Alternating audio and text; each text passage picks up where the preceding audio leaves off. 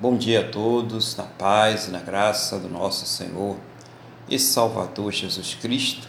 Estamos aqui mais uma vez reunidos para cultuar esse Deus maravilhoso, esse Deus poderoso que já providenciou todas as coisas para que nós tivéssemos mais um dia aqui nessa terra. Então, tudo é sustentado, tudo foi criado por Ele, inclusive o plano para a nossa salvação através do nosso Senhor e Salvador Jesus Cristo. E esse é o intuito hoje, cultuar a Deus. Essa é a disposição que cada um de nós deve ter, né, de estar na presença de Deus aí, com reverência, né, com alegria, com todo o amor e dedicação que ele merece. Então vamos orar? Vamos falar com o Senhor, nosso Deus. Senhor, nosso Deus e nosso Pai, nós estamos aqui reunidos na tua presença, em primeiro lugar, para louvar, adorar, exaltar, engrandecer o teu santo e poderoso nome, porque o Senhor é digno de toda a honra, toda a glória e todo louvor. Também neste momento queremos agradecer por mais um dia abençoado que o Senhor está nos concedendo, por essa semana abençoada que o Senhor nos concedeu, por essa semana que se inicia hoje. Muito obrigado, meu Deus, em nome do Senhor Jesus mas antes de tudo, muito obrigado pelo Senhor ter nos salvo. Muito obrigado em nome do Senhor Jesus. Toma a direção deste culto, de tudo aquilo que será feito aqui neste lugar, aonde esta pessoa estiver cultuando ao Senhor também, que o Senhor esteja tomando conta deste lugar esteja guardando os seus, aonde quer que eles estejam, aquela pessoa que está em deslocamento, trabalhando, a pessoa que está em outro local viajando, que ela esteja completamente debaixo da tua santa e gloriosa proteção em nome do Senhor Jesus.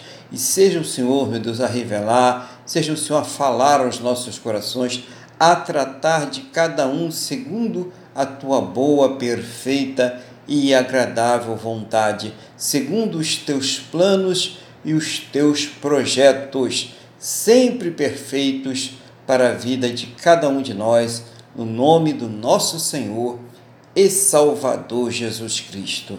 Amém. E graças a Ti, nosso Deus e nosso Pai. Amém.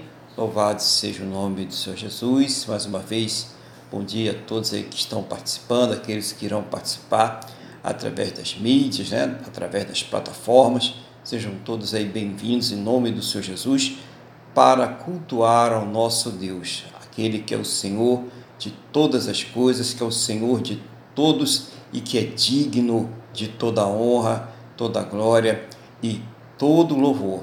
Esse é o nosso intuito aqui hoje. E eu quero também dar um bom dia aos irmãos que já estão aqui conosco, à mesa, a irmã Maria Cristina, a irmã Luiz Fernanda, a irmã Deise, a irmã Wanda, é, e vocês que chegarem aí para estar conosco também através do vídeo, né? Também o nosso irmão Miguel, né? Deixa eu falar com ele aqui. Bom dia, irmão Miguel, a paz do Senhor Jesus, seja bem-vindo também no nome do Senhor Jesus. Glória a Deus, né? Então, eu quero nesse momento passar a, a palavra, né? ao nosso irmão uh, Luiz Fernando, para que ele venha trazer aquilo que Deus está colocando no seu coração nessa manhã para compartilhar com a igreja em nome do Senhor Jesus. Amém, pastor Aguilar. Eu saúdo a todos com a paz do Senhor. Bom dia, pastor. Bom dia, Wanda. Bom, bom dia, Miguel. Bom dia, Tininha. Amém, bom dia. Bom dia, Deise. Bom dia a todos. Graças a Deus, né, pastor, estamos aqui. Mais uma manhã, né, mais um dia que Deus nos concede. E seremos né, confrontados com a palavra de Deus, que tem o poder de nos restaurar, de, de nos corrigir. E que não sejamos nós, mas que seja o Espírito Santo de, de Deus que fale pelas nossas bocas e que Deus nos abençoe com toda sorte de ventos celestiais. Nós estamos aqui mais um dia nessa condição de gratidão e de alegria em louvar e engrandecer o nome dele, porque esse é o nosso papel. Então, pastor, hoje vai, eu vou trazer Jó, capítulo 12. O livro de Jó, capítulo 12. É um livro difícil, né? Jó, capítulo 12. Eu vou fazer a leitura do capítulo e vou me ater apenas a três versículos ou quatro. O meu entendimento resume muito bem a nossa condição aqui nessa terra, ou nos mostra, nos revela quem é Deus. Então vamos nós. Jó, capítulo 12. Eu vou fazer a leitura. Bom, contextualizando, né, Jó foi no Antigo Testamento, e até hoje nós temos esse entendimento e não está errado, e muitas vezes nossos sofrimentos vêm por causa dos nossos próprios pecados, são oriundos dos nossos próprios pecados. E Jó estava sendo acusado pelo, pelos amigos dele, aqui no capítulo 12, é que quando ele começa a responder aos amigos dele. Só que no caso de Jó não era bem assim.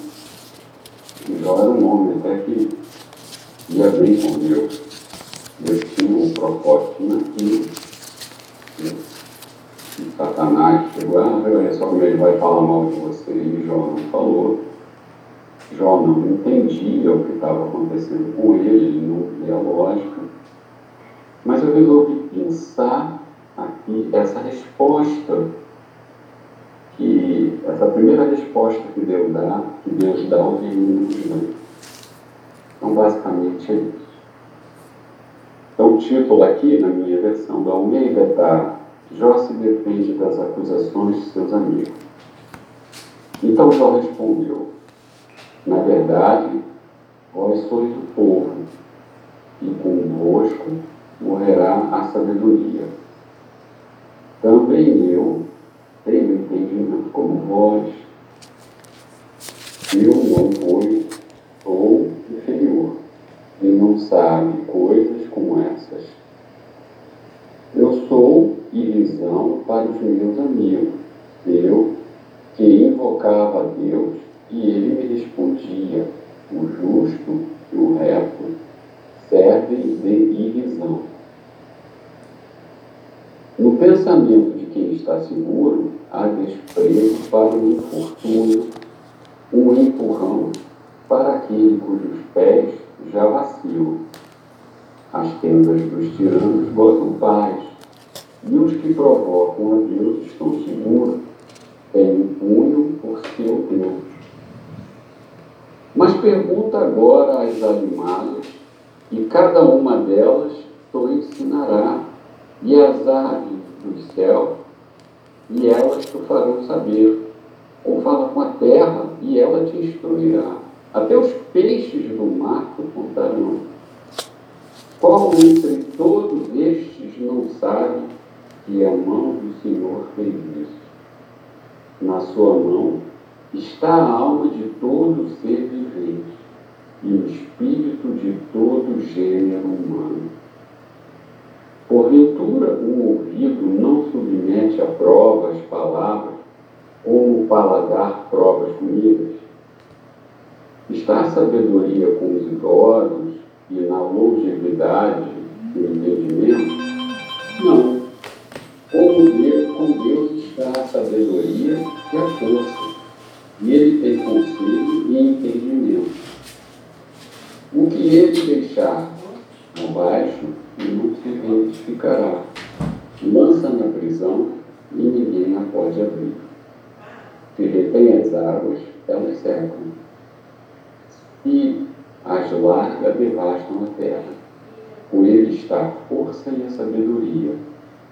Seu é o que erra e o que faz errar.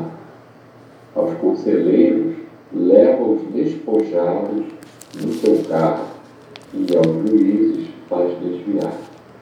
Dissolve a autoridade dos reis.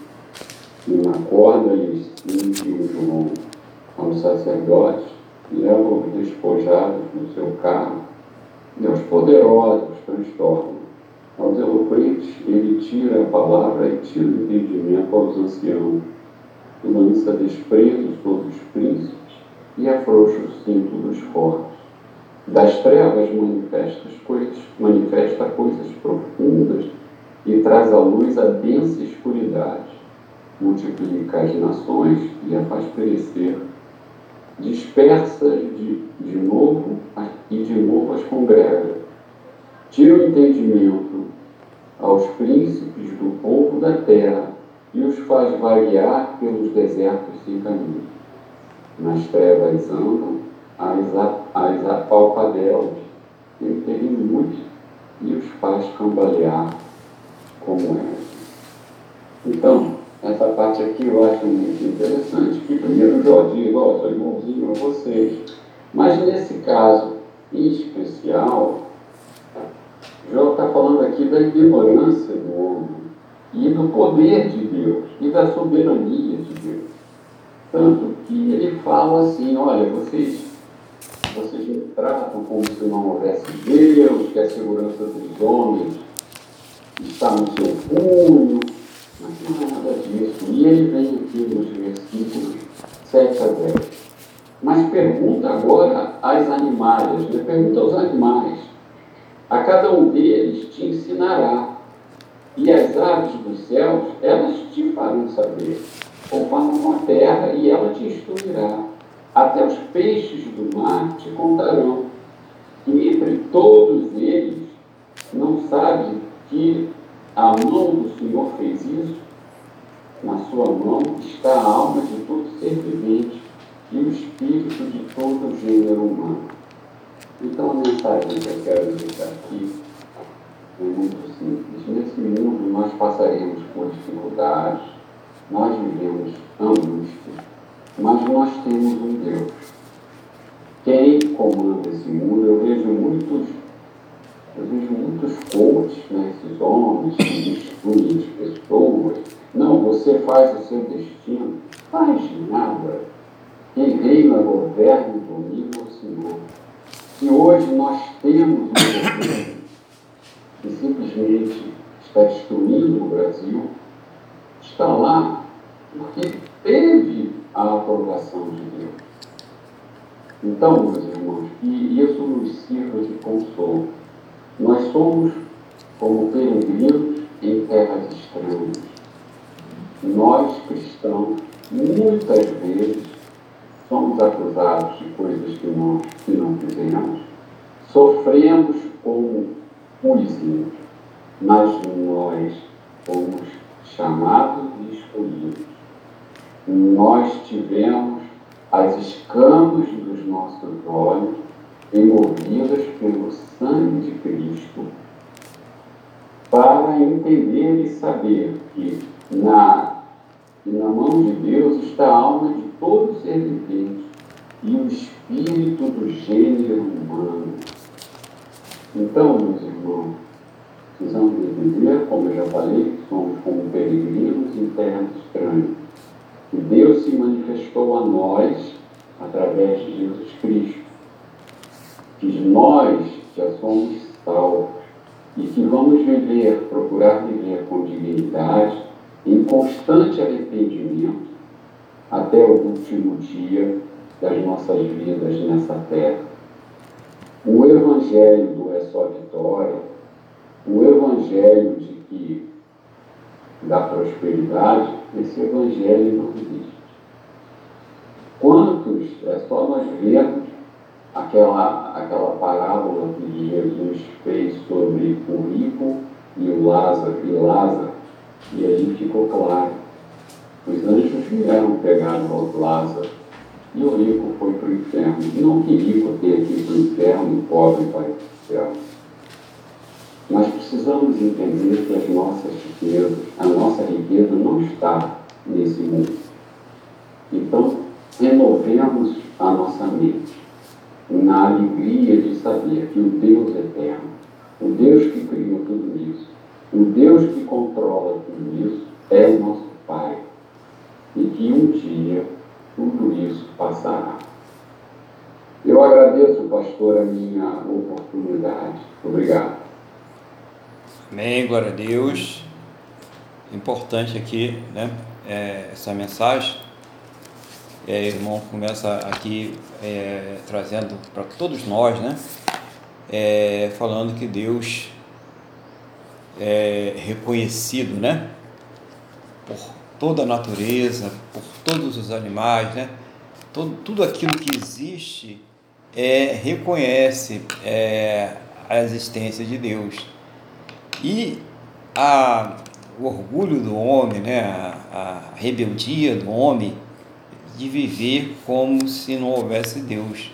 Isso é muito importante a gente ver, porque isso é uma, uma coisa que está cada vez mais acentuada na, na sociedade humana em geral.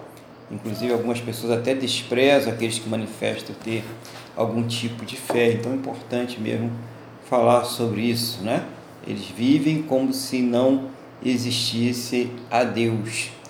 E também o irmão coloca aí a questão é, do governo, né? E se nós é, temos um governo que não é bom, um governo que é, causa transtorno às pessoas, um governo que muitas vezes é, é tirano, né?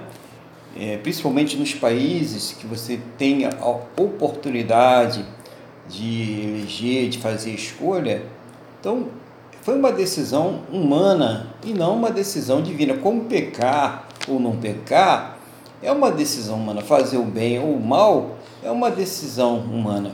Como o estado em que se encontra a humanidade hoje é uma decisão humana, não é culpa de Deus. Foi o homem que decidiu isso. Ser mal, fazer guerras, né? destruir né? os países, destruir as casas, destruir as famílias, é, por interesses, né, por ganância, por orgulho, né, por prepotência, por viver exatamente como se Deus não existisse. A palavra de Deus é bem clara, está escrito lá: não matarás, né? E o que mais se vê aí é se matando por mesquinharia, por tolices, né? por interesses, por ganância. E o irmão aí falou muito bem, trazendo aí essa, essa, essa noção do homem, né? é, que se acha muito inteligente, que se acha dominador de todas as coisas, né? E ele vive como se não existisse Deus. E a gente tem que ter muito cuidado com essas pessoas, né? É coach, né? Quem fala aí, esses coach aí que estão dizendo para as pessoas que elas são livres, que elas podem fazer o que elas quiserem, que elas podem realizar e acontecer quando elas mesmas não são livres. Pelo contrário, elas estão muito mais presas que pessoas que têm a liberdade porque conhecem o Evangelho e conhecem o Senhor Jesus. Então, cuidado para não cair no engano. As pessoas pagam fortunas né, para serem aí manipuladas, enganadas por essas pessoas. E algumas aí estão no noticiário policial. Essa semana mesmo a gente teve uma triste aí, inclusive uma pessoa que se dizia pastor aí, que estava cometendo aí umas torpezas, era coach, né? Estava aí é, ensinando as pessoas como elas deveriam viver. Então, muito triste essa parte aí também. E também o irmão fala que todos os seres estão na mão de Deus. Isso é uma, uma consciência que cada um de nós deve sempre manter, principalmente aqueles que estão seguindo a Cristo, né? E até aqueles que não estão, também estão na mão de Deus. Deus tem o destino de todos nas suas mãos e mais do que isso, Deus fará o julgamento daqueles que vivem como se ele não existisse, daqueles que rejeitaram o Senhor Jesus. Isso é uma coisa que nós não devemos cansar de falar. Deus irá fazer esse julgamento um dia e essa pessoa terá que prestar conta dessa vida que ela levou, desprezando a Deus ou mais, dando glórias à criatura, dando glória às coisas criadas e virando as suas costas para Deus, né? Então, pessoas aí adorando pedaço de madeira, é, barro, adorando filho, adorando pai, adorando mãe, adorando dinheiro, né? Isso tudo é uma forma de Deus que as pessoas fazem aí e se afastam de Deus. Então, muito bom essa passagem também. Gostei muito que o irmão disse: a nossa riqueza não está neste mundo. E, e Deus não condena a pessoa por ela ser rica ou por ela ser pobre, pelo seu status social mas sim por onde está o coração desta pessoa. A pessoa pode ser podre de rica e o coração dela está em Deus. A pessoa pode ser miserável e o coração dela também não está em Deus. Né? Então, é, não é isso que vai determinar. Pode ter o pobre com o coração em Deus, o rico com o coração em Deus, e o contrário também. Então, é onde está o seu coração. Jesus ensinou isso, né? Mateus capítulo 6: Aonde estiver o seu coração, ali estará também o seu tesouro.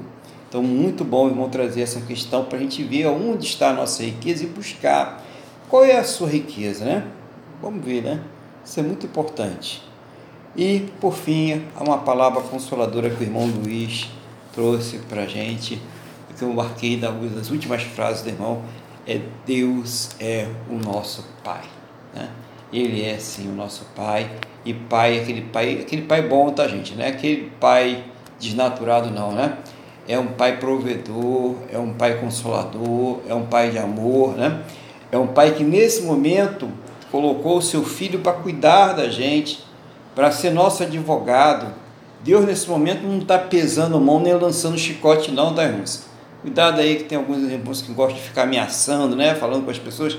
Não, nesse momento é tempo de arrependimento, é tempo de se buscar a Deus. Então, irmão Luiz, que Deus continue te usando aí para trazer essa palavra objetiva, direta, essa palavra que traz recursos para que nós possamos usar durante a semana, a gente meditar e usar essa palavra na nossa vida durante a semana, os meses, os dias, os anos, o tempo que a gente estiver aqui nessa terra. Que Ele te abençoe, abençoe tudo aquilo que aprova Ele colocar nas tuas mãos, na, tua, na tua administração, né? tudo que Ele colocou para o irmão administrar nessa terra, né? toda a sua casa, a sua irmã, tudo esteja aí abençoado por Deus no nome do Senhor Jesus. Glória a Deus, irmãos. Bom dia também a nossa irmã Jaqueline, que está conosco também agora aí, né? Se juntou a nós aí na mesa. E a todos aí que estão participando em nome do Senhor Jesus. E o nosso irmão Miguel também, né? Que está aí conosco aí participando em nome do Senhor Jesus. A gente não falou ainda um bom dia para ele. Estávamos aqui ocupados na, na, na, pregação. Mas bom dia, irmão Miguel, seja bem-vindo. E já que falamos com o irmão Miguel, que, que o irmão Miguel tem aí da parte de Deus para compartilhar com a igreja, o que Deus aí colocou no seu coração aí nesta manhã, em nome do Senhor Jesus. É, bom dia a todos, a paz de Cristo. É, hoje eu queria só agradecer a Deus por mais um ano de vida que eu fiz ontem. Parabéns. E, eu, e dizer para Deus né, que sem Ele não sou nada, né? nenhum de nós. E eu peço a Deus que continue nos abençoando a todos nós, nos dando força, nos dando paz de espírito. É, que nós todos é, tenhamos um, uma robusta velhice e que sejamos abençoados a cada dia, com o nosso cada dia. Né? E a palavra de hoje está em Tiago 1,5, que diz que se porém algum de vós necessita de sabedoria, peça a Deus, que a Deus e que a todos está literalmente e nada nos opera e se enviar de seguida. Então, se você precisa de Deus, de, de sabedoria, né? peça a Deus. Que com sabedoria você vai é, andar no caminho reto, em direção a Cristo, e não vai se desviar nem para a direita nem para a esquerda para você não tropeçar. Né? Então, essa é a palavra de hoje. E eu tenho hoje agradecimento a Deus. Amém? Glória a Deus. Louvado seja o nome do Senhor Jesus. É, a gente vai louvar a Deus daqui a pouquinho, mas hoje a gente vai fazer uma. incluir uma coisa. Eu pedi ao irmão Luiz aí, né? Para fazer uma oração para o irmão Miguel, né? Pelo aniversário dele, para Deus abençoar, agradecendo a Deus aí pela vida do nosso irmão Miguel, em nome do Senhor Jesus.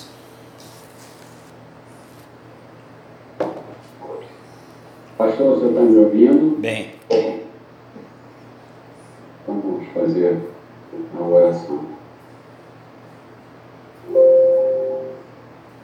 Senhor Deus e Pai, em nome de Jesus, nós estamos aqui primeiramente para agradecermos a nossa salvação e pedirmos perdão pelos nossos pecados, em concordância com todos que estão aqui participando desse culto agora no simultâneo nós queremos colocar nas tuas mãos a vida do, do nosso amigo Miguel, meu amigo, já de 20 anos, e queremos pedir, meu Deus, que o Senhor abençoe com toda sorte de bênçãos espirituais nas regiões celestiais. Que o Senhor conceda-lhe saúde robusta e ditosa e que ele alcance paz consiga, através da tua mão poderosa, resolver todas as dificuldades que no momento ele vem enfrentando em sua vida, que o Senhor abra portas de trabalho, que o Senhor abençoe não só a ele, mas também a toda a sua família, que ele consiga, em nome de Jesus, ter a alegria de ver todos os filhos e esposas congregando, servindo a Jesus, servindo ao nosso Então continua, meu Deus e meu Pai, sendo com Miguel, reforçando, propiciando que ele cresça espiritualmente e que, como ele mesmo disse, que através da leitura da palavra, da congregação, Deus nos torna pessoas sábias. Então, que também o Senhor, através da intimidade que Ele tem contigo, e o Senhor torne cada vez mais sábio. Muito obrigado. Abençoa o Miguel. Em nome de Jesus nós te agradecemos. Amém. Amém. Amém. Louvado seja o nome do Senhor Jesus. Hoje aí nós estamos no dia 28, né? Ontem, ontem foi o aniversário da irmã Jaqueline também, né? Foi isso? Dia 28, 27? Correto? Perfeito. Então no, no pós-culto, né? Nós fazemos oração aí pela nossa irmã Jaqueline também. Parabéns à nossa irmã Jaqueline também, em nome do Senhor Jesus. Vamos louvar o nosso Deus? Qual é o hino que nós vamos louvar a Deus hoje? É, vamos louvar nosso Deus com o hino 476. 476.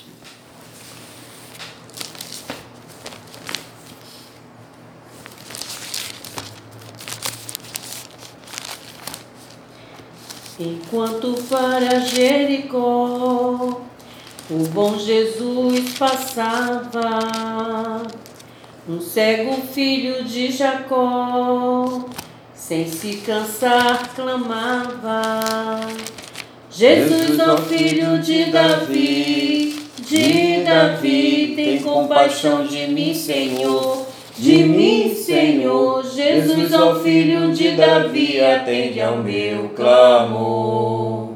A multidão vendo clamar, secreto lhe dizia, mas ele sem a escutar mais forte repetia: Jesus, ó filho de Davi, de Davi, tem compaixão de mim, Senhor. De mim, Senhor, Jesus, ó filho de Davi, atende ao meu clamor.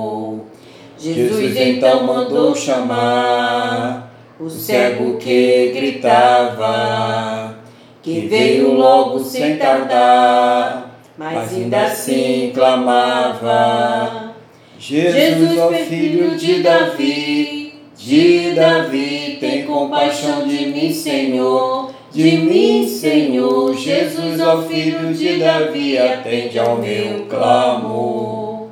Jesus pergunta com prazer: Que queres que te faça?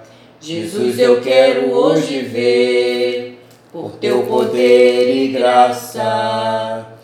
Jesus, filho, então Jesus lhe respondeu: Vai, a tua fé te salvou, te salvou. E logo viu o Bartimeu e ao bom Jesus louvou. Jesus, ó filho de Davi, de Davi, tem compaixão de mim, Senhor de mim, Senhor, Jesus, ó Filho de Davi, atende ao meu clamor. Aleluia. Glória, Glória a Deus. Né? Louvado seja o nome do Senhor Jesus. E eu quero convidar os irmãos aí a abrirem as suas Bíblias no Evangelho de Mateus. Evangelho de Mateus, capítulo de número 10.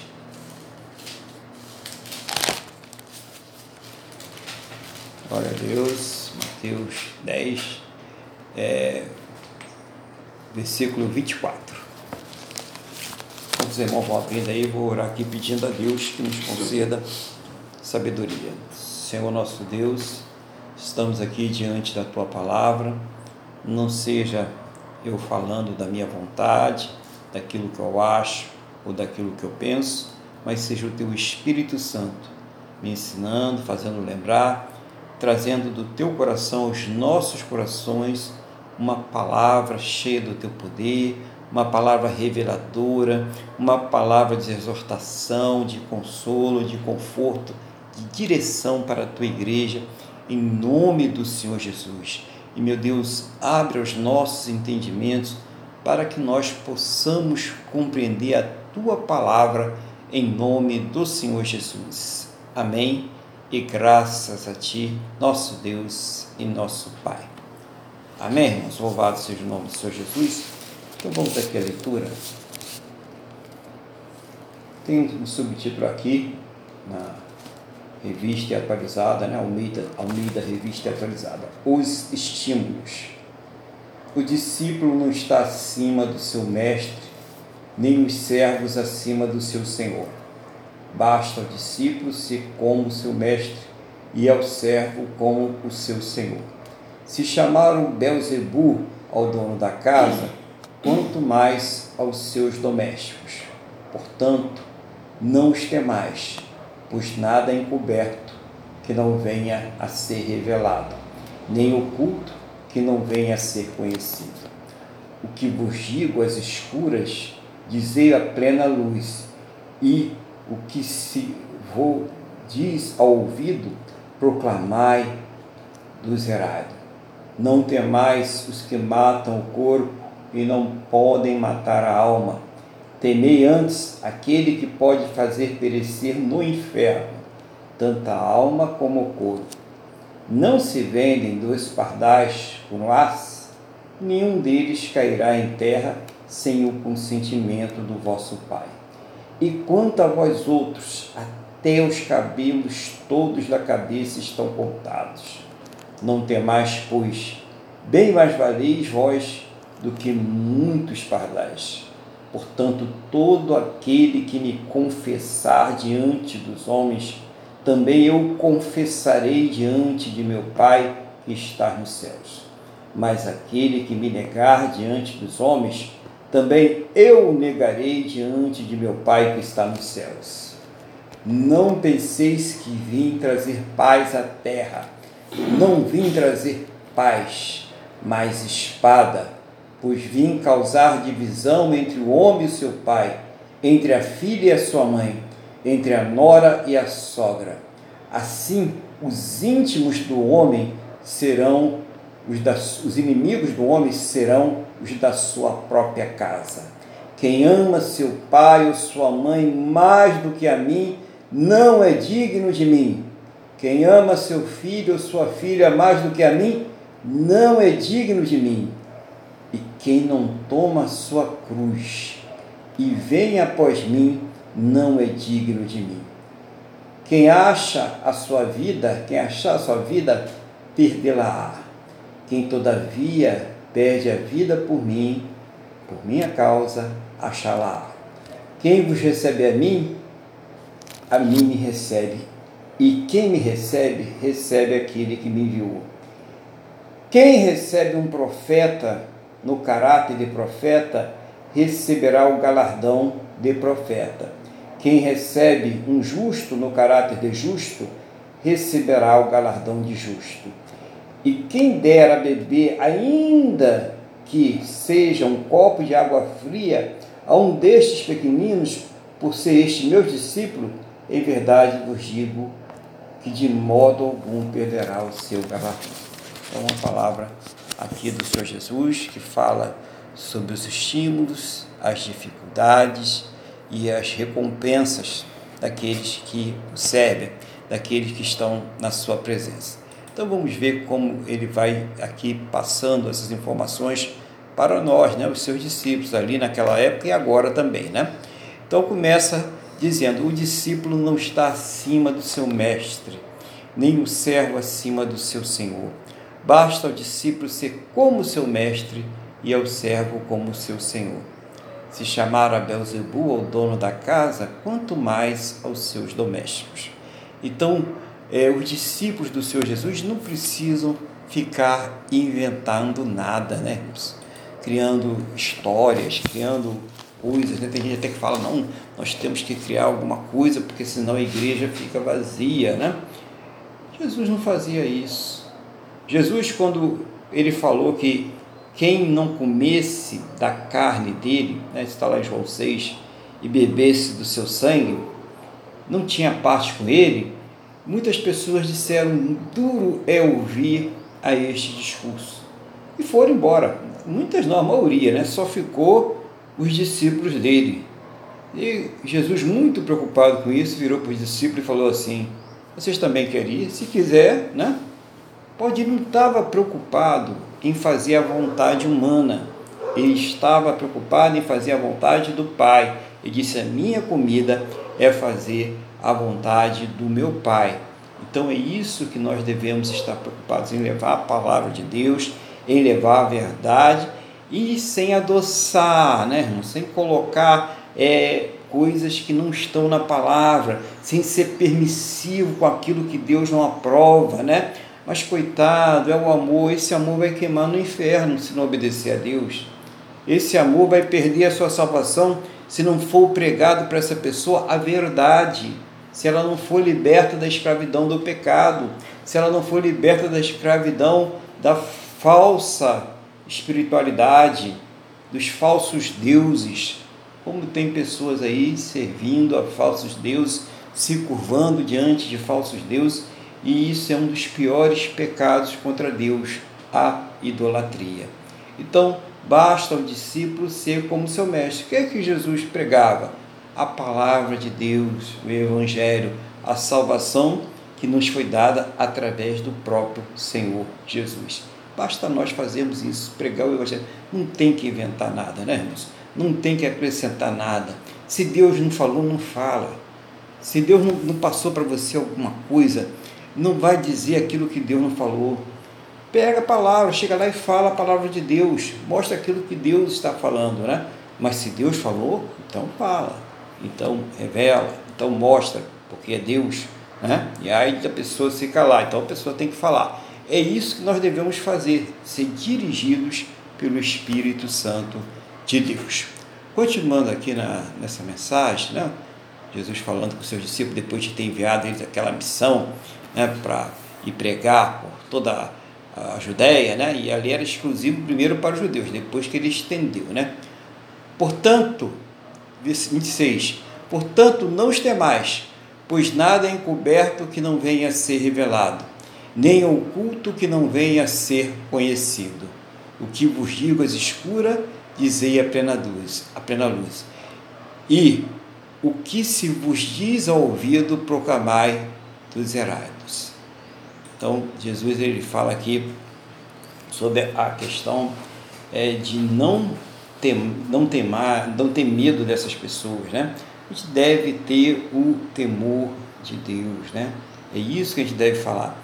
E também não ter preocupação é, com aquelas coisas que estão ocultas. Tem tanta coisa oculta aí, né?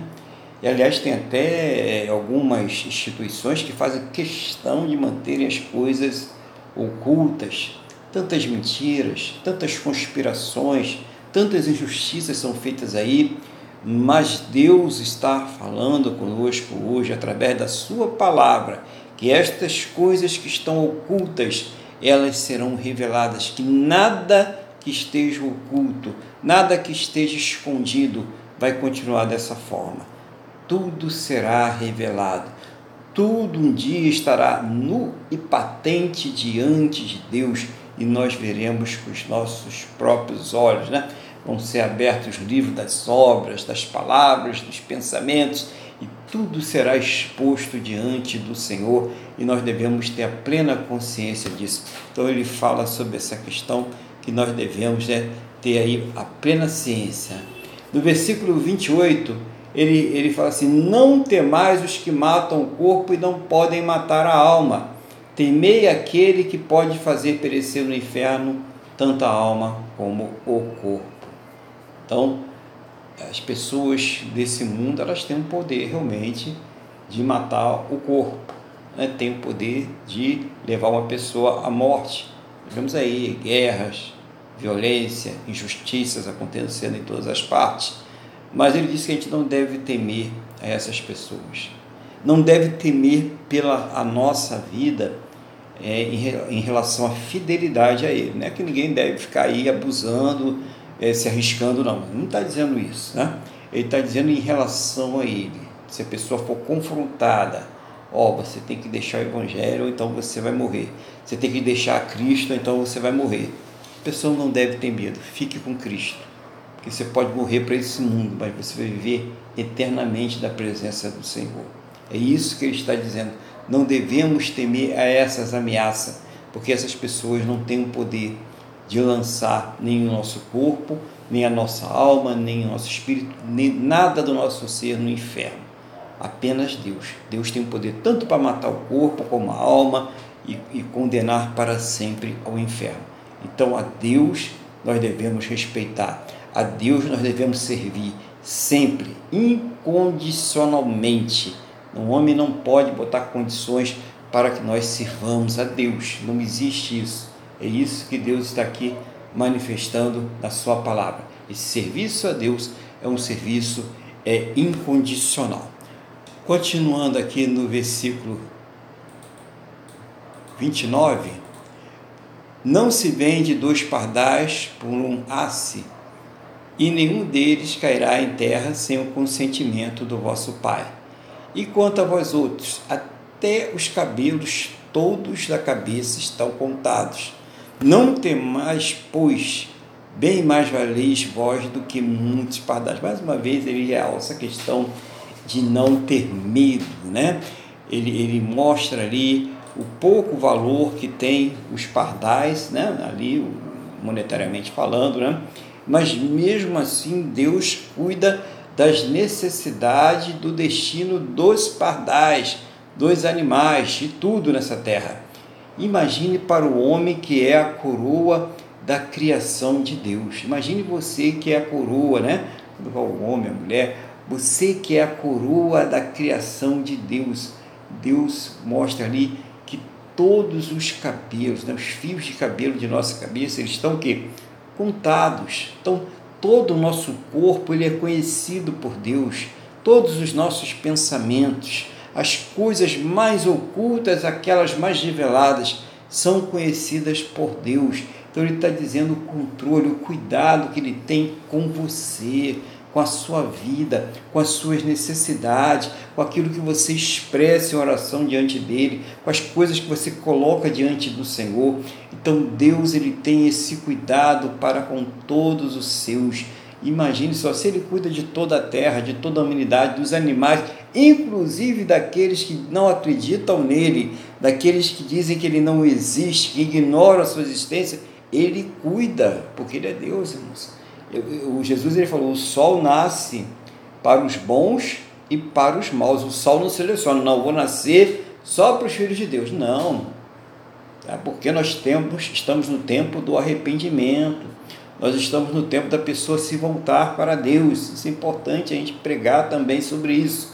Então, Deus ele cuida de todos e diz que nós não devemos temer, né? não ter medo por essas coisas. Deus é que vai cuidar, Deus é que está suprindo. Durante toda a nossa caminhada, durante toda a nossa existência aqui nesta terra, Deus estará cuidando de nós, dos momentos difíceis, nos momentos em que nós é, tomamos decisões que não somos muito felizes e sofremos as consequências delas, também nos momentos em que nós tomamos as decisões felizes e que Ele nos dá a direção de como saber é, dirigir aquelas coisas. Então, em todos os momentos de nossas vidas, Deus está cuidando de nós. Assim como Ele cuida de toda a natureza, Ele cuida de todos os animais. Quem está destruindo a natureza né, não é Deus, né? é o próprio homem aí que não tem o cuidado devido com as coisas. O espírito da ganância né, vai ali é, destruindo tudo. Não é Deus, né? mas chegará um dia que Deus ele vai cobrar e a própria natureza ela irá se rebelar contra o homem. naquele dia em que o Senhor Jesus voltar, naquele dia que a terra terá que dar conta de tudo aquilo que aconteceu aqui. Os homens terão que dar conta aí dos seus atos diante de Deus. Será um dia muito triste, né, irmãos? Vamos lá, continuando aqui, versículo 32. Portanto, todo aquele que me confessar diante dos homens, também eu o confessarei diante de meu Pai que está nos céus. Mas aquele que me negar diante dos homens, também eu negarei diante de meu Pai que está nos céus. Então Jesus fala uma coisa importante, né? É a respeito da confissão. É uma, a confissão não é um dia só que você chegou na igreja né, e falou: Olha, eu aceito Jesus como Senhor e Salvador da minha vida, né? Ah, eu quero me batizar, eu quero ser batizado, quero descer. Claro, nós temos que tomar uma posição. A confissão tem que ser pública, tem que ser realmente falar que você realmente quer o Jesus na sua vida, que é como Senhor e Salvador e também deve descer as águas, deve ser batizado, porque Jesus ordenou que fosse assim. Ok? Mas essa confissão não termina aí. Essa confissão ela vai durante toda a vida do crente. O crente não pode viver como um agente secreto, né? Um James Bond do reino dos céus, né? Então não existe isso, irmãos. Nós somos crentes durante toda a nossa existência, durante toda a nossa vida. Nós temos que confessar, falar para as pessoas, não só é, com as nossas palavras, né, mas também com as nossas atitudes, da forma em que nós reagimos nas coisas. Né? Então, é claro que vai ter momentos em que a pessoa ela vai sair do espírito, vai ter momentos em que ela vai passar da palavra, vai ter momentos em que ela vai tomar uma atitude que ela não deveria tomar, mas ela não deve permanecer naquilo que desagrada a Deus. Aquele que é de Deus não vive na prática do pecado.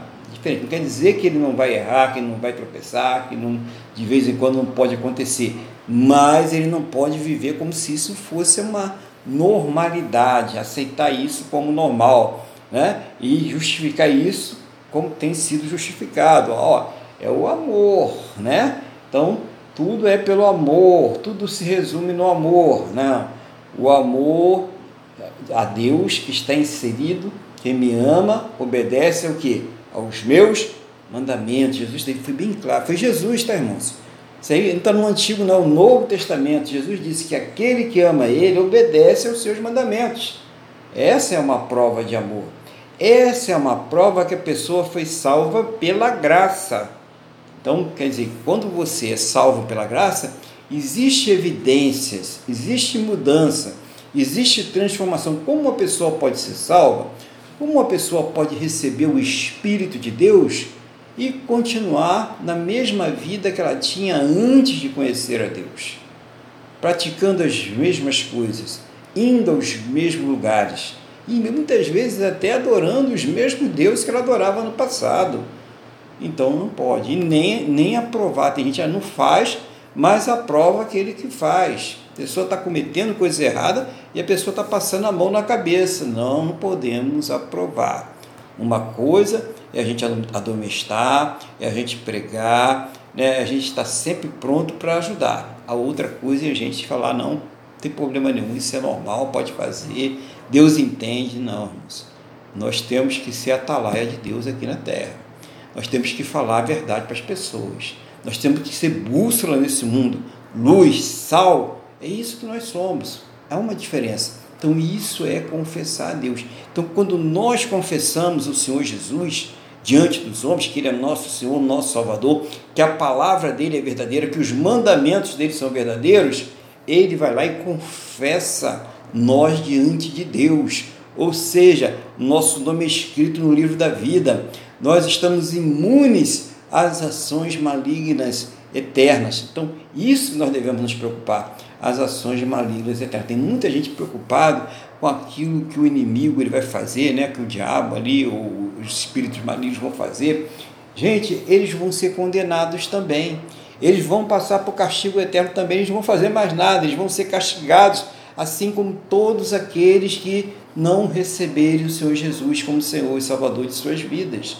Então o destino vai ser o mesmo, é esse destino que a pessoa quer para a sua vida? Será que esse destino que a pessoa ela realmente acha que merece? Será que você acha que merece destino, né? Porque nós merecemos, na verdade todos nós merecemos. Mas se tem uma oportunidade de salvação, se tem Jesus Cristo que morreu na cruz pelos nossos pecados, nós podemos recebê-lo como Senhor e Salvador, e nós podemos ali viver uma vida em obediência à Sua palavra, confessando Ele como Senhor e Salvador, para que então isso, irmãos? Será que a gente precisa entender pelo Espírito isso aí, né? Tem, tem uma oportunidade, aproveita a oportunidade. Enquanto estivermos aqui nessa terra, a oportunidade, a porta, ela está aberta. Então aproveite e entre pela porta. Quem é a porta, irmãos?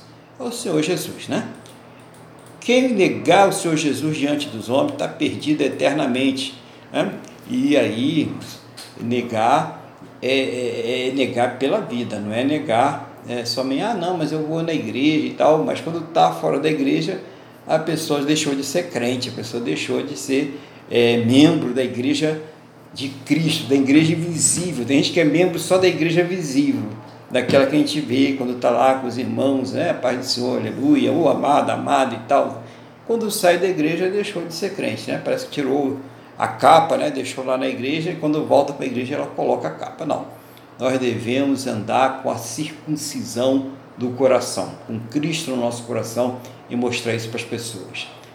No versículo 34 ele diz assim: Não penseis que vim trazer paz à terra. Não vim trazer paz, mas espada. Pois vim causar divisão entre o homem e seu pai, entre a filha e a sua mãe, entre a nora e a sua sogra. Assim os inimigos do homem serão os da sua própria casa. Quem ama seu pai ou sua mãe mais do que a mim, não é digno de mim. Quem ama seu filho ou sua filha mais do que a mim, não é digno de mim. Né? E vamos estender qualquer coisa, né? Quem ama aí o seu marido ou a sua esposa mais do que a Deus, não é digno dele. Quem ama o dinheiro, os prazeres desse mundo, o poder, não é digno dele. E nós temos que falar a verdade, é isso que é verdade. É isso que nós devemos manifestar às pessoas. É isso que ele está falando. Então, a pessoa que é digna do Senhor Jesus, é aquela que coloca Ele em primeiro lugar na sua vida, que coloca Deus em primeiro lugar na sua vida.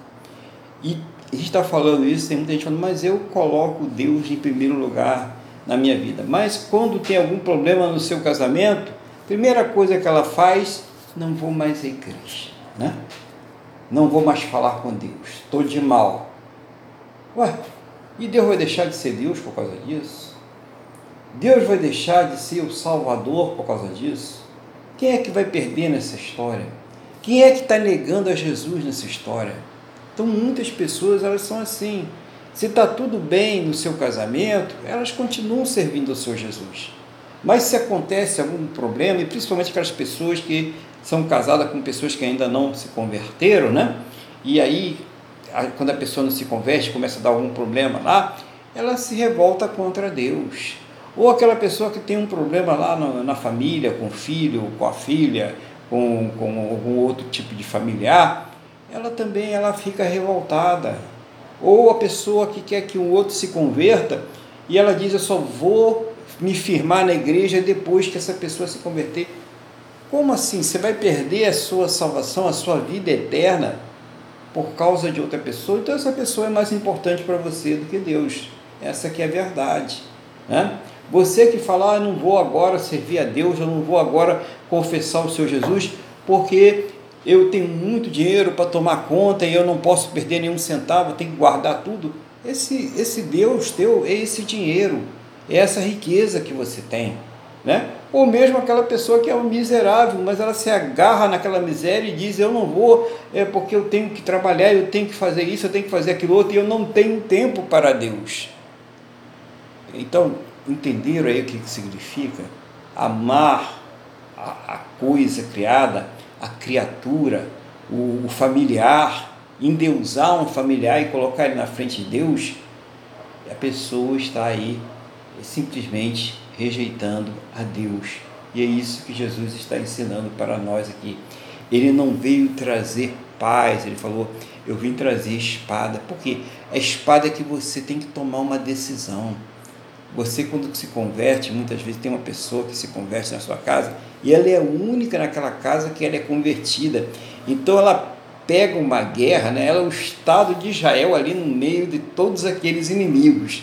Então ela pega uma guerra com todo mundo. E ela deve pensar o seguinte: se eu vencer essa guerra, é capaz de eu conseguir que alguém aqui se alie comigo e seja salvo. Mas se eu perder essa guerra, eu vou ficar perdido junto com todo mundo. É esse o resultado que a pessoa deve ver.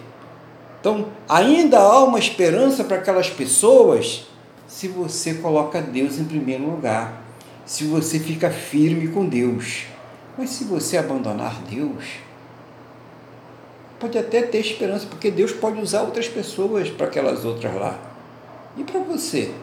Será que você vai conseguir voltar?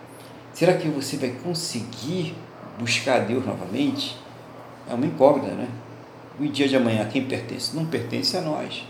O depois não pertence a nós. Então é a seriedade do cristão, é o compromisso com Deus, primeiro lugar com Deus. Isso não significa que você deve tratar mal ninguém. Tem gente que se converte, começa a tratar todo mundo mal em casa, começa a mandar todo mundo para o inferno, tá todo mundo no inferno, né? E começa a querer ser, ser mais santo até que o próprio Deus. Não, isso aí não, né, gente? Calma, né? Calma, vamos, vamos com calma eu me converti, eu vou mostrar Jesus na minha vida. E as pessoas precisam ver o Jesus na minha vida. E continuar tratando bem as pessoas em casa, no trabalho, nos meios sociais onde eu estou inserido. Continuar tratando bem, não aprovando aquilo que elas fazem errado, mas manifestando o Evangelho, falando de Deus com sabedoria, com palavras. Né? O, o, o irmão Luiz agora há pouco estava falando lá em Jó, que o, o ouvido, né, prova as palavras, assim como o paladar prova a comida, né? Uma palavra muito bonita isso aí, né? Então é isso também, né? O, o ouvido, né? Ele vai provar as palavras, uma boa palavra, uma palavra temperada, ela tem muito poder. Mas uma palavra né, destemperada, um, uma palavra é, que vem agredir a pessoa, isso afasta qualquer um. Então tem que ter sabedoria na palavra, não para iludir, não para enganar, não para manipular como muitos fazem por aí, mas realmente para mostrar o amor de Deus, mostrar a salvação que está estendida para todo aquele que quiser. Como é importante a gente saber falar desse amor de Deus né, para, para a salvação. E quando a gente fala, é impossível a gente falar do amor de Deus sem falar das consequências daquele que se voltar contra esse amor, contra essa salvação. Nós temos, essas coisas estão juntas, então nós temos que falar delas também. As pessoas precisam saber qual vai ser o seu destino eterno de acordo com a sua decisão. E isso é responsabilidade da igreja. Os anjos queriam pregar, mas não foi dada essa missão somente para a igreja somente para os salvos. Então nós temos que falar desse amor de Deus e da importância de colocar Deus em primeiro lugar em nossas vidas. Isso é muito importante aí, né? Então muita gente trocando aí por coisas que não deveria ter trocado. Ah, mas é muito importante para mim. Se é mais importante do que Deus, então você é, está amando mais esta coisa do que o próprio Deus. Vamos continuar aqui. Versículo 38. Quem não toma sua cruz e vem após mim, não é digno de mim. Quem acha sua vida, perdê-la-á. Quem, todavia, perde a vida por minha causa, acha-la-á. Então, é importante a gente entender essa questão, né? O que é aí tomar a sua cruz? Quando você se converte, e eu acredito que a maioria que já se converteu passou por esse processo, existe logo né, o afastamento. Muitas pessoas é, se afastam, muitas pessoas deixam de falar com você, outras vão escarnecer. Então, existe essa questão aí que é uma cruz também, que você é tentado aí muitas vezes a deixar para continuar com esses amigos, com essa amizade, com aquelas práticas. Não. É uma cruz que você precisa carregar como cristão, como cristã. Então essa cruz precisa ser carregada.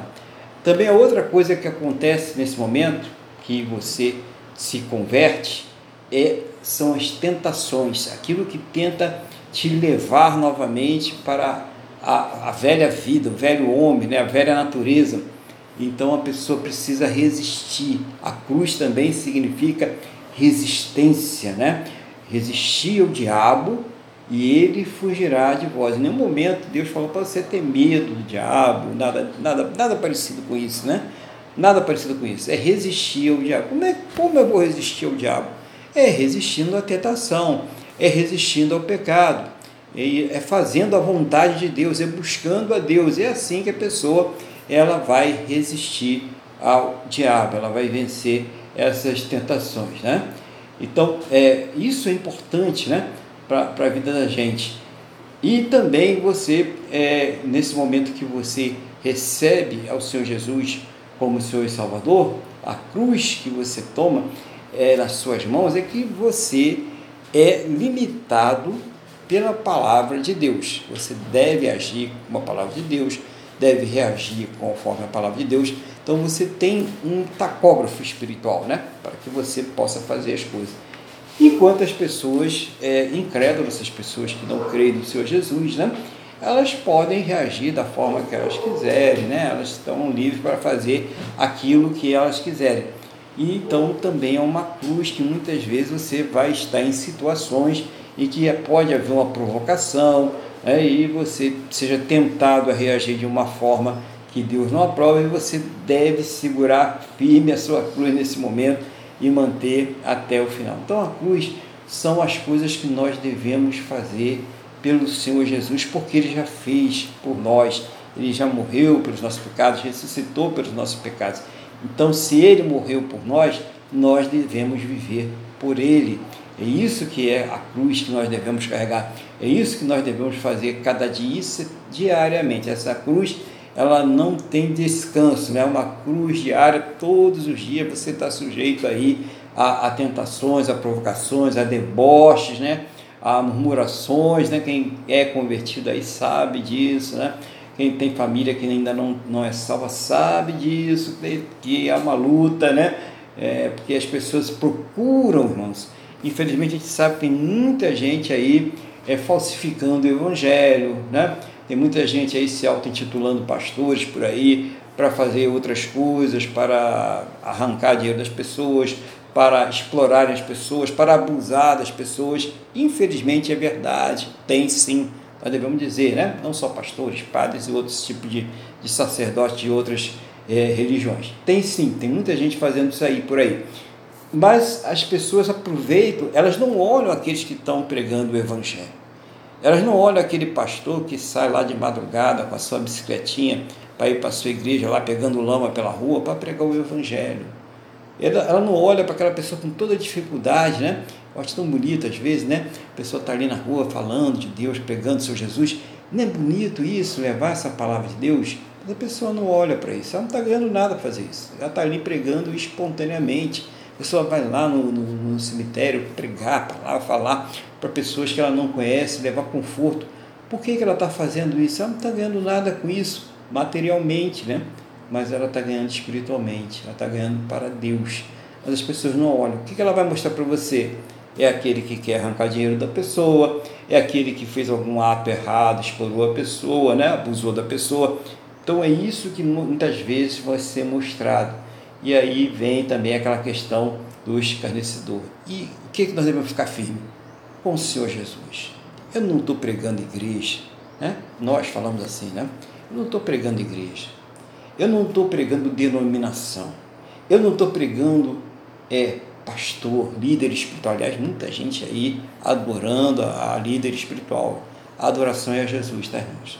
Nosso líder é Jesus, tá? Os pastores, estão aqui para ajudar, para conduzir, mas são tão servos, são até mais servos do que o rebanho, porque eles estão para cuidar do rebanho. Então, Nosso líder, ele é o Senhor Jesus. E é Ele que nós devemos adorar. E é Ele que nós devemos seguir. Então precisamos ter isso em nossa mente. Tem muita gente querendo usurpar desse, dessa prerrogativa que só pertence ao nosso Senhor Jesus. Muita gente querendo usurpar. Vamos dar continuidade aqui na palavra, então. Já estamos chegando finalmente aqui, né? Versículo 40.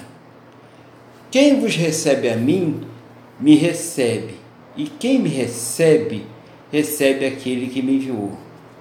Então, importante entender que quando a pessoa recebe ao Senhor Jesus, né, ela está recebendo aquele que enviou. É muito importante. Quem recebe também o servo, a serva do Senhor, também está recebendo o Senhor Jesus. Quando a gente está ouvindo uma pregação, como a gente ouviu agora há pouco, o irmão Luiz, o irmão Miguel, a palavra, e nós recebemos essa pregação de bom grado, só está falando a palavra de Deus, está falando a verdade, está falando a palavra de Deus, tá? É uma verdade, né? Enrolação e distorção não. A gente está recebendo o próprio Senhor Jesus. E quando nós recebemos o próprio Senhor Jesus, nós estamos recebendo o próprio Deus. É isso que ele está falando. Né? Então a pessoa está recebendo a Deus. Nesse momento, nós estamos recebendo Deus em nossas casas, nossas vidas. Nós estamos ouvindo a palavra de Deus. Isso é poder de Deus para transformação sobre as nossas vidas, né? Glória ao Senhor Jesus por isso aí. Aí do 41 ele diz: Quem recebe um profeta no caráter de profeta, receberá o galardão de profeta. E quem recebe um justo no caráter de justo, receberá o galardão de justo. Então, irmãos, quem recebe um profeta de Deus, tá? Tanto aquela pessoa que recebia uma mensagem especial. Já falei que Deus muitas vezes ele usa ali o, o irmão, a irmã, para trazer uma mensagem de consolo, de direção, é, de cuidado né, para nossas vidas, até para edificar a nossa fé, e, e também aqueles que levam a mensagem, a palavra de Deus. Quando a gente recebe essas pessoas na qualidade de, de profeta, na qualidade de mensageiro de Deus, daqueles que são portadores da mensagem da palavra de Deus, o, o, prêmio que a pessoa vai receber é o mesmo prêmio que aquele profeta. Olha que coisa maravilhosa, né? E o justo, quando você recebe um irmão, uma irmã, na qualidade de irmão e irmã, recebe ali com amor, com carinho, com o respeito, porque um servo, uma serva do Senhor Jesus, você vai receber o prêmio do justo também. É importante, né? Claro, estou falando aqui da igreja, né? Importante isso, né? Porque às vezes você tem lugar que é, parece uma praça de guerra, né? Divisão, briga para tudo quanto é lado, partido, né? Isso não pode existir dentro, mas não pode existir de forma nenhuma dentro da igreja do Senhor Jesus. Nem entre é, diferentes denominações, pior ainda, um péssimo exemplo para o Evangelho. A igreja de Cristo é uma só, irmãos. Denominações são referências aqui nessa terra para nós, mas a igreja de Cristo é invisível, feita por todos os salvos, aqueles que já partiram, aqueles que estão aqui e aqueles que ainda virão. Então a igreja é uma só.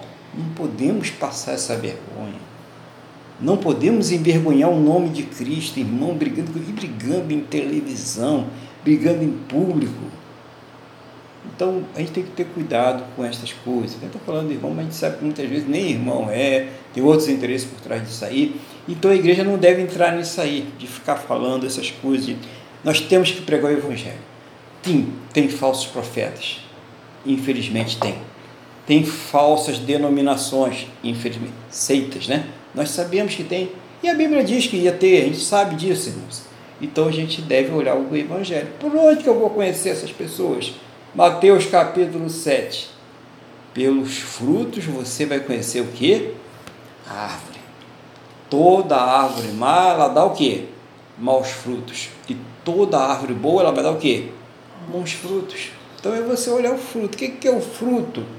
É aquilo que aquela pessoa realmente manifesta. É como é a vida dela verdadeiramente. É como ela trata as pessoas. Então, isso é o fruto ela trata de acordo com a palavra de Deus, Ela é uma pessoa que se preocupa com o bem-estar do outro, ela está ali apoiando, a pessoa está passando necessidade, a pessoa vai lá, apoia, dá, dá, dá algum conforto a ela, alguma condição. É isso que é fruto, né? não é só você falar que ama de boca. Não, porque outra pessoa está passando fome, eu te amo, meu irmão. E aí, a barriga dela ficou cheia? Resolveu o problema da pessoa. É isso que é o fruto, é ter você também demonstrar esse amor, essa preocupação, saber perdoar. Quem perdoa é Deus. Se você não perdoa, saiba que Deus nem escuta. Estou falando para você agora aí, você está dizendo que Deus não está ouvindo a tua oração, estou dizendo para você agora. Se você não perdoa, Ele vai continuar no ouvir da sua oração, tá?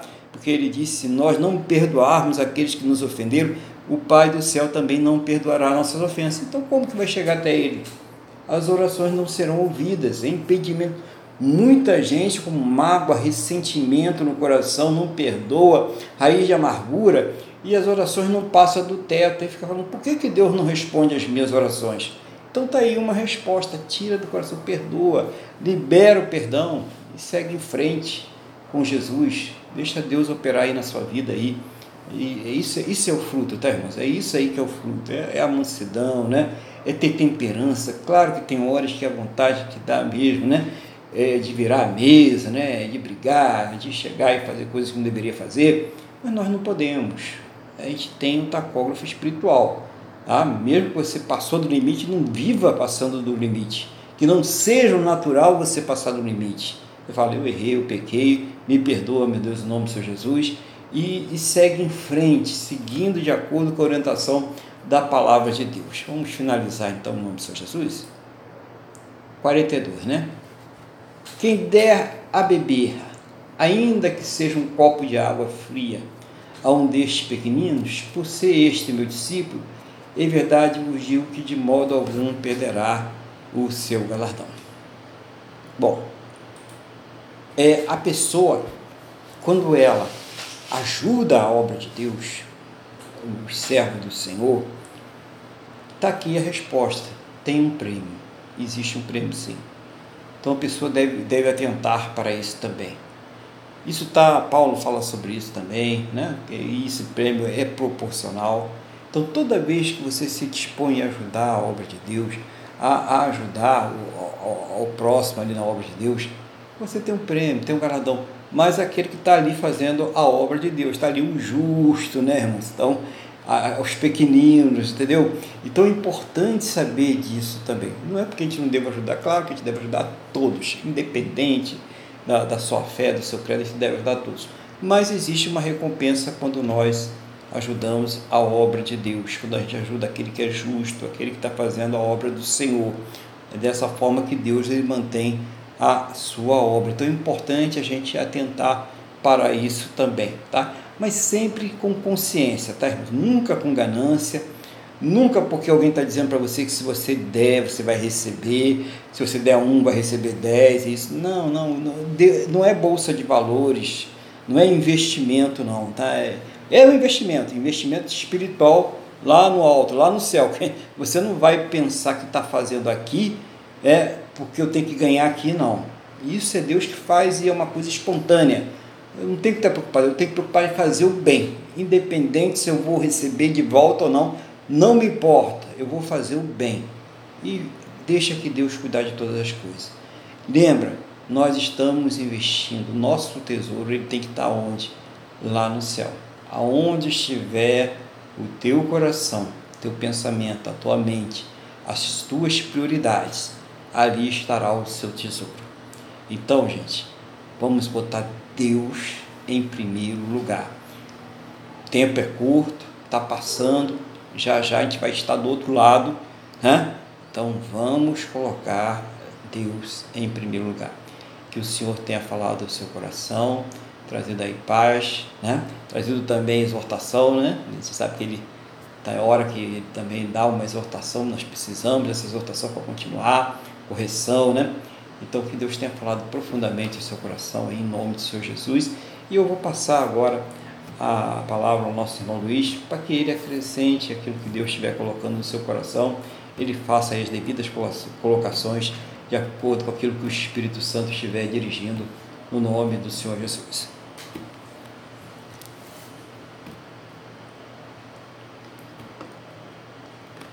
Tá, tá com o som ligado, irmão Luiz? Não. Não estou escutando nada. Só um minutinho aqui, o Maurício vai ligar o som dele, tá? Continua.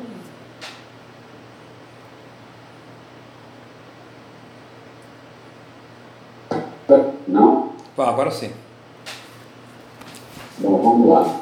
Eu vou apenas, pastor Aguilar, ressaltar algumas coisas que eu achei interessante, anual que falar. Eu não vou repetir a pregação, né, mas achei muito interessante, por exemplo, é, no capítulo, na parte dos estímulos, no, no versículo 25, na segunda parte. Se chamaram de Beelzebul ao dono da casa, quanto mais os seus domésticos. É, ou seja, nessa, nessa nossa vida né, de cristãos aqui, vão nos acusar de sermos filhos do diabo e tudo mais, do que anteriormente Jesus foi um aos os judeus, né, os sacerdotes, diziam que Jesus expulsava os judeus porque ele era um demônio, né? ele expulsava por Beuzebu. Né? Então, isso é o que a gente tem que perceber é que nós não temos, quando nós aceitamos a Jesus e passamos a ser salvos e vivemos em arrependimento, nós não temos um minuto para poder pecar à vontade, né? ganhamos um passaporte especial, somos cidadãos dos céus, e o passaporte não nos concede um fruto para não pecar, pelo contrário, né? nós vamos ter é, assim calhado. Né? E é, esse passaporte também não garante a, a, nossa segurança. O que acontece, também outra coisa que eu achei muito importante, é que ele fala assim, não tem mais aos que matam o corpo e não podem matar a alma. Entender? Antes aquele que pode fazer perecer no inferno tanto a alma quanto o corpo. Aqui ele põe uma. O Mateus ele põe uma perspectiva, né? É, como o pastor lá disse, não adianta você pensar que vai lá enfrentar traficantes, não é esse o seu papel. Mas ele, ele diz, né, ele esclarece aqui claramente que, como o pastor lá falou, né, onde está o nosso coração, aí está o nosso tesouro. Nós temos que entender que nós somos peregrinos em terras estranhas, né, que o nosso verdadeiro temor nós temos que ser sábios aqui, se pudermos, temos que andar em paz com todos, mas o nosso ver, o que nós temos que temer lá no fundo do nosso coração, lá no fundo do nosso coração, é perder a salvação ou alguma coisa assim. Outra coisa que eu achei muito importante é a questão de que Jesus não veio para trazer paz. É isso é verdade mesmo. Né? E, e vai haver divisão na família, isso vai haver, mas a pessoa pode orar, ter, e crescer em espírito e em verdade e confiar em Deus, de que Ele, dependendo das Ele vai fazer a obra na família. Se as pessoas vão abrir o coração ou não, aí é outra história. Então, novamente, ele fala da prioridade, né? Quem ama a seu pai e a sua mãe mais do que a mim, não é digno de mim. Então, nós temos que entender que aqui nessa terra e está na própria lei honrar pai e mãe. Nós temos pai e mãe, nós temos que honrá-los, cuidar deles e tudo mais, mas o nosso coração tem que estar em Cristo. É, então essa parte aqui é muito interessante, que ele coloca, olha, tudo bem, mas seu temor tem que estar em Cristo. E Deixa eu ver aqui. Outra coisa muito importante: quem não toma sua cruz e vem após mim, não é digno de mim. O que é tomar a cruz? Muitas vezes eu me pego murmurando, isso não é de Deus. Tomar a cruz é você restar bom. Eu fiz isso de errado, estou vivendo a consequência desse meu erro. Ou, eventualmente, Deus entende que eu tenho que passar por aquela dificuldade. Né? Então, eu tenho que tomar a minha cruz e continuar seguindo a Cristo. Precisamos ter, ter, ter, ter esse entendimento. Ah, o Evangelho da prosperidade, o Evangelho da vitória, quando existem igrejas que não são, que Cristo não é o cabeça. Outra questão que o pastor Aguilar falou também, que é muito importante, que nós precisamos ter essa noção. Eu vejo as pessoas colocando isso muito no alto, muito entre, ah, eu sou batista, eu sou assembleano, eu sou aquilo. Não. Isso é apenas uma referência. Porque você tem que estar preocupado mesmo é você saber se você está na igreja de Jesus Cristo. Porque na igreja de Jesus Cristo estão os salvos. É isso que você tem que ter em mente. É se preocupar com essa situação. Né? Não se iludam, não. Você pode passar pela vida da igreja e não está na igreja de Jesus Cristo, não está na igreja dos salvos. Aliás, o que mais tem aí são igrejas em que Jesus Cristo não é o cabeça. Não se iludam, não. E eu achei muito importante isso, que o pastor Aguilar ele trouxe lá o versículo 40, e ele fala assim, quem vos recebe, a mim me recebe. E quem me recebe, recebe aquele que me enviou. Então isso é, fala, o pastor Aguilar tudo isso, vamos lá, pregamos, mas isso fala do nosso comportamento. Muitas vezes, nos receber não é propriamente a gente chegar na casa da pessoa e fazer uma oração, que também tem que ser feito. A pessoa vem conversar com você, você ouve atentamente, procura ministrar alguma, alguma palavra. Mas muitas vezes é, a pessoa é tão resistente ao Evangelho que a única forma dela receber a Cristo é através do nosso dia a dia, através do nosso viver. É aquela pessoa perceber que o nosso tesouro não está em Cristo, que o nosso tesouro, que o nosso coração está em Cristo. Nós entesouramos lá. Então precisamos entender isso quem nos recebe, ele estava explicando, olha, vocês têm a responsabilidade. Ele imbuiu os apóstolos daquela responsabilidade, da mesma forma que essa responsabilidade nos está otorgada, mas pela forma que nós vivemos as nossas vidas. Outra coisa foi o que o pastor Aguilar falou também, muito importante, é que aparece estranho né, essa coisa escrita aqui, que recebe um profeta, um caráter de profeta, receberá um galardão de profeta. Quem recebe o justo, no caráter de um justo, receberá um galardão de justo. Ou seja, quando tudo isso passar e nós estivermos lá, nós vamos receber uma medalhinha de profeta, muitas vezes mesmo, em sermos profetas. Eu estou falando medalhinha ou galardão, não sei mas existe esse reconhecimento do Senhor, quando vier lá no, no, nos classificar. Né? Então, isso é muito importante e as pessoas precisam entender. Isso é uma coisa que eu acho muito importante. As pessoas precisam entender o seguinte: não confundir o dom de profecia com o profeta. Os profetas tiveram o seu papel no Antigo Testamento. Eles anunciaram a Cristo, eles anunciaram tudo, eles deixaram tudo certinho para agora. Agora, caso você tenha o dom de profecia, vive em humildade. Tudo o que você falar, fale sempre dentro da palavra. Busque a explicação daquela, daquela ansiedade que eu sei que o profeta tem, que sou um, de falar, daquela preocupação de, de dizer de poder manifestar o que realmente Deus está querendo dizer. Nós, hoje em dia, que temos o dom de profeta, é, nós não vamos trazer novas doutrinas, novas verdades, nada disso.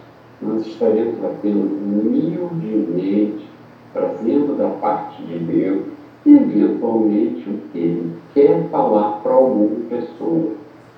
Isso, isso é, é, é muito importante. Então, pastor Aguilar, essa pregação sua foi muito importante, esclarecedora. Eu agradeço a Deus pela sua vida e peço a Deus que continue lhe abençoando em todas as áreas da sua vida e a tudo que aprove a Ele que o Senhor tomasse conta aqui nessa terra. Amém, pastor? Amém. Muito obrigado, irmão. Deus abençoe aí. E vamos agora, né? Eu quero convidar você que está aí cultuando a Deus conosco nesse dia, nesse domingo, a orar, a falar com Deus. Esse é o momento que você vai colocar diante de Deus a sua vida, vai colocar diante de Deus as suas necessidades. É lembrando que a gente sempre busca em primeiro lugar as coisas espirituais, as coisas lá de cima, mas que todas as coisas devem ser colocadas diante de Deus. Então você que está passando aí com um problema dentro da sua casa, é, você que já aceitou Jesus como seu Salvador, já é batizado, até membro numa igreja, mas na sua família ninguém se converteu e você vive ali o, uma guerra, né? Um, uma complicação muito grande. Então isso deve ser colocado né, diante de Deus e, nesse caso, até diariamente, né? falar sempre com Deus sobre essa questão, nunca desistir, mantenha sua fé, mas fala com Deus, tá? Você que está passando por essa luta, problema, você que é escarnecido no meio social que você está inserido por ser servo, serva do Senhor Jesus, coloca isso diante de Deus agora também, fala com o Senhor, né? você que está passando por uma situação difícil, né? Você que está aí precisando é, manter o sustento da sua vida, a sua casa, a sua família e está com dificuldade sobre isso, está na hora de falar com Deus também, para que Deus ele venha abençoar, te dar uma fonte de renda que você possa aí ter esse sustento, sustento da sua casa, da sua família, arcar com seus compromissos. De repente você até tem essa fonte de renda, mas de repente alguma coisa aconteceu e você está passando por uma grande dificuldade. Coloca isso diante de Deus aí, para que Deus ele venha te dar aí o refúgio, o refrigério, as condições para que você possa arcar com seus compromissos e manter aí a sua casa, a sua vida, a sua família, em nome de Senhor Jesus. Coloca isso diante de Deus agora. Estou expressando várias coisas aqui, porque às vezes a pessoa fala com Deus e não é objetivo. Gente, é o pai, né? Nós temos que ser objetivo, né? Você chega diante do seu pai, sua mãe, né? Quando a gente era garotinho lá e precisava do pai da mãe, né? Ô oh, pai, eu quero, o senhor sabe que eu quero, né? Como que eu vou saber, né? Deus até sabe, mas Ele quer que a gente confie, expresse, saiba que Ele é quem dá aqueles que o pedem, saiba que Ele tem poder para fazer. Então é preciso expressar e falar com Deus, mas sim, coisas realmente que são necessidades, coisas realmente que não são aí para vaidade, né? para se apresentar diante das outras pessoas, coisas que realmente você está precisando, está passando por um sofrimento por causa dessa situação, né? talvez uma situação no, no matrimônio, ou uma outra situação que você tem vivido aí na sua vida e você não tem conseguido resolver isso, né? Coloca isso diante de Deus. Você que não tem conseguido dormir à noite, nem tomando remédio, tarja preta, e você continua acordado. Gente, vamos falar com Deus. Eu estou colocando muitas coisas aqui porque realmente você precisa falar com Deus sobre isso. Né? Você que está passando por um problema no seu trabalho lá, está sendo injustiçado, está vendo que estão fazendo ali uma conspiração. Não briga não, não faz nada lá não. Joelho no chão.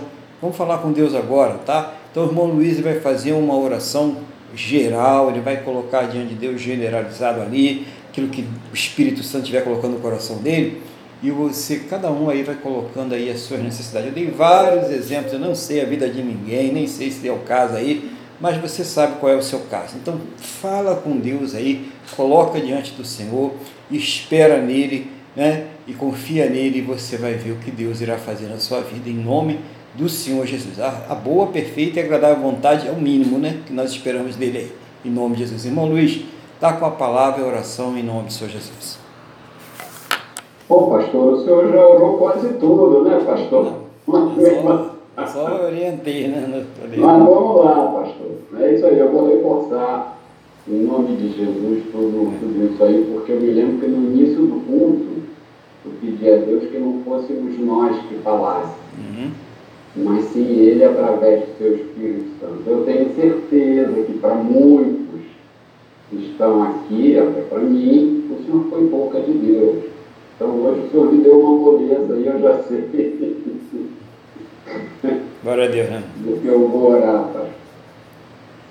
Amado Deus e Pai, primeiramente eu quero te agradecer pela vida do pastor Aguilar e quero reforçar, meu Pai, em nome de Jesus, tudo isso que o pastor Aguilar colocou agora nessa introdução para, para a oração que vai, que vai encerrar, uma da, da penúltima oração que vai encerrar o culto, que muitas vezes, muitas vezes nós não pedimos certo, mas, mas Pai, o Senhor é o Deus provedor, o Senhor é o Deus e prover todas as nossas necessidades. Então, eu quero mesmo que Senhor.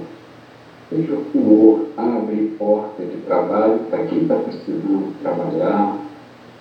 Seja o Senhor a quem está em pecado e não consegue ter o seu atendido, pelo seu pedido atendido, seja o Senhor a revelar, a tocar no coração das pessoas, Senhor, seja o Senhor a trazer paz ao nosso coração.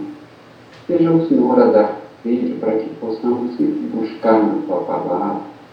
As nossas necessidades são muitas, mas mais agora, na situação que o Brasil está caminhando.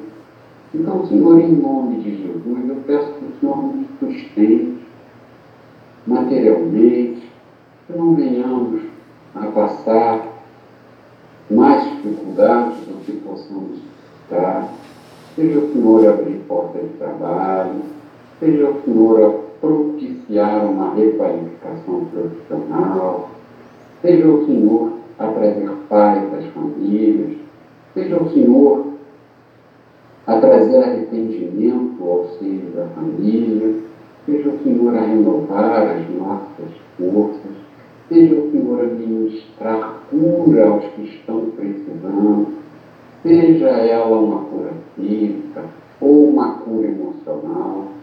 Seja, seja o Senhor a remover as camas dos nossos olhos para que possamos enxergar todas as dificuldades que estamos passando sobre a visão correta, para que, sob sua orientação, possamos tomar as decisões a atitudes que vão mudar essa situação.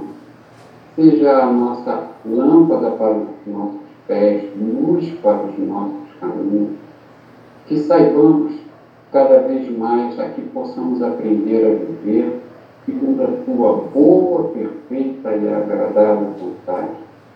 Porque está na tua palavra, de maneira alguma te deixarei, nunca jamais de dizem para ele. Pessoas que estão querendo estudar, fazer um concurso, para um concurso público, uma prova para concurso público. Seja o Senhor a nos abençoar, seja o Senhor a propiciar condições para que possamos crescer espiritualmente. Pessoas que estão procurando uma igreja, seja o Senhor a mostrar o caminho, a igreja de Jesus Cristo para essa pessoa, independentemente de denominação. Eu vou pedir mais uma vez, remova todas as escamas dos nossos olhos, em nome de Jesus. Abençoa-nos todos com toda a sorte de bênçãos espirituais. Continue nos sustentando.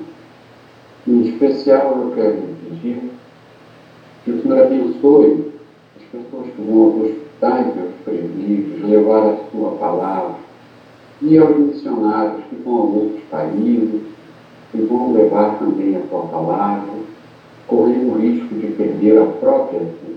Também abençoa essa pessoa, guarda e separa do mal. Também eu peço que todas essas bênçãos, todas essas essa, essa saúde, todas essas bênçãos espirituais que nós pedimos aqui, até mesmo materiais, porque nós dependemos delas para viver, sejam estendidas às nossas famílias, em nome de Jesus. Por fim, eu quero lhe pedir que o Senhor abençoe o nosso país, que o Senhor livre o Brasil da miséria, da fome, da insegurança jurídica, da perda das nossas liberdades constitucionais, do caos social, e que o Brasil, meu Deus, em nome de Jesus, volte a ser uma nação respeitada. Guarda o Brasil. Não permita que o Brasil seja, o Brasil e os brasileiros sejam, escravos de um governo corrupto e de nações que esperem nos Em nome de Jesus, eu quero te agradecer. Amém. Amém. Glória a Deus. Né? Louvado seja o nome do Senhor Jesus. Lembrando aos irmãos que nós, né, com a bênção de Deus, né, com, de acordo com a vontade de Deus, estaremos aqui reunidos é, no próximo domingo por volta das 8h30 da manhã. Você é convidado a cultuar Deus conosco aqui novamente no domingo que vem. E agora nós vamos agradecer a Deus, né? Por esse culto que nós pudemos ministrar a Ele, por tudo aquilo que Ele falou aos nossos corações e por aquilo que Ele já está respondendo, aquilo que Ele vai responder e já respondeu na vida de cada um de nós. Então vamos falar com Deus nesse momento, agradecendo a Ele e pedindo para Ele também abençoar essa semana que se inicia hoje. Feche seus olhos, eleve o pensamento ao trono da graça. Vamos falar com o Senhor, nosso Deus. Senhor, nosso Deus e Pai, agradecemos ao Senhor por essa oportunidade de cultuar o Senhor, de estar na Tua presença, de ouvir a Tua palavra, de ser tratados pelo Senhor de ouvir respostas às nossas orações. Eu creio que o Senhor já respondeu a muitas orações que nós já fizemos aqui, está respondendo a muitas orações e irá responder a muito mais, tudo para a honra e a glória do teu santo e poderoso nome, em nome do Senhor Jesus. Eu concordo com a oração que o irmão Luiz fez e com a oração que cada irmão, cada irmã, cada vida fez conosco agora, em nome do Senhor Jesus. Seja o Senhor trazendo uma resposta a cada um, segundo a tua boa, perfeita e agradável vontade, segundo os teus planos e os teus projetos, sempre perfeitos para a vida de cada um de nós, em nome do Senhor Jesus. Agradecemos ao Senhor por mais um ano de vida que o Senhor concedeu à nossa irmã Jaqueline no dia de ontem, por mais um ano de vida que o Senhor está concedendo ao nosso irmão Miguel no dia de hoje, que o Senhor os abençoe, que o Senhor fortaleça a fé deles, que eles cresçam na graça e no conhecimento do Senhor Jesus, que o Senhor supra as necessidades deles espirituais, físicas, materiais, tudo está diante do Senhor, tudo aquilo que eles têm tratado, falado com o Senhor, seja o Senhor suprindo em nome do Senhor Jesus, para a honra e a glória do teu santo e poderoso nome. Muito obrigado, ó Deus, pela semana que passou, por tudo aquilo que o Senhor proveu sobre as nossas vidas, por cada cuidado, livramento, recurso. Muito obrigado. Em nome do Senhor Jesus, nós te agradecemos. Agradecemos por essa semana que está iniciando hoje. Que o Senhor abençoe a cada vida, a cada casa, a cada família, suprindo as suas necessidades, livrando, Pai, de todos os males que o Senhor os faça prósperos e bem-sucedidos em todos os seus caminhos, em todas as suas atividades, no nome do nosso Senhor e Salvador Jesus Cristo. Que ao término deste culto, o Senhor leve a todos aos seus destinos de segurança, livra de todos os males e que esta bênção seja estendida a todos aqueles que próximo a nós estiverem, em nome do Senhor Jesus. Que o Senhor abençoe seu povo abençoe a sua igreja em nome do Senhor Jesus. Amém. E graças a Ti, nosso Deus e nosso Pai. Amém. Glórias ao Amém. Senhor Jesus. Vamos então receber a bênção. Estenda a sua mão para cá em nome do Senhor Jesus. Que o amor de Deus, que a paz e a graça do nosso Senhor e Salvador Jesus Cristo e que a comunhão do Espírito Santo de Deus esteja sobre todos. E a igreja diz: Amém. Amém. Glórias ao Senhor Jesus.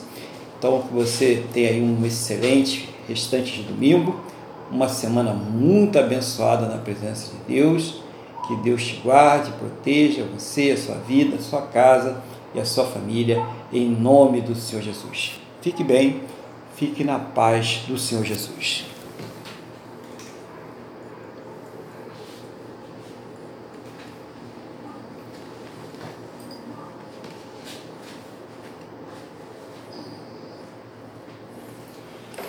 Eu não liguei não, eu acho que eu. Tchau, Luiz. Tchau, pastor Eduardo. Tchau, fica na paz, mano. Deus abençoe.